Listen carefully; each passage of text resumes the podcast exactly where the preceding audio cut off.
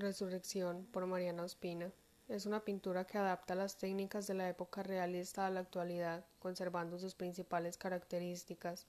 Retratar la vida tal y como es, en este caso, un aspecto de la sociedad colombiana. Rompe con las técnicas tradicionales como hicieron los realistas, teniendo muy poco en cuenta la perspectiva y tratando de resaltar los contornos de las figuras como lo hacía Gustave Courbet.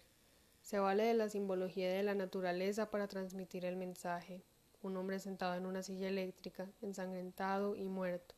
Los cipreses en semicírculo a su alrededor, al ser un elemento propio de la muerte, acentúan ese hecho. La bolsa sobre su cabeza representa el anonimato. Podría ser cualquiera. Dos banderas blancas de la paz descansan a ambos lados del cuerpo, manchadas de sangre, y dos floreros con claveles, flores comúnmente ofrecidas a los muertos durante sus velorios, yacen junto a sus pies son un homenaje, símbolo de admiración por el difunto.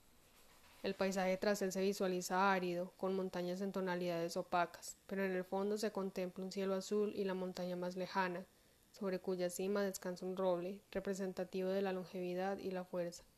El mensaje es claro. Esta pintura retrata dos crudas realidades, una cruel y la otra imponente. A todas aquellas personas que han luchado por la paz y han sido asesinadas, y la fuerza que van dejando poco a poco en manos del pueblo. El realismo actual no es solo caótico, hay luz en los lugares menos esperados, vida en donde creían que solo iba a quedar muerte.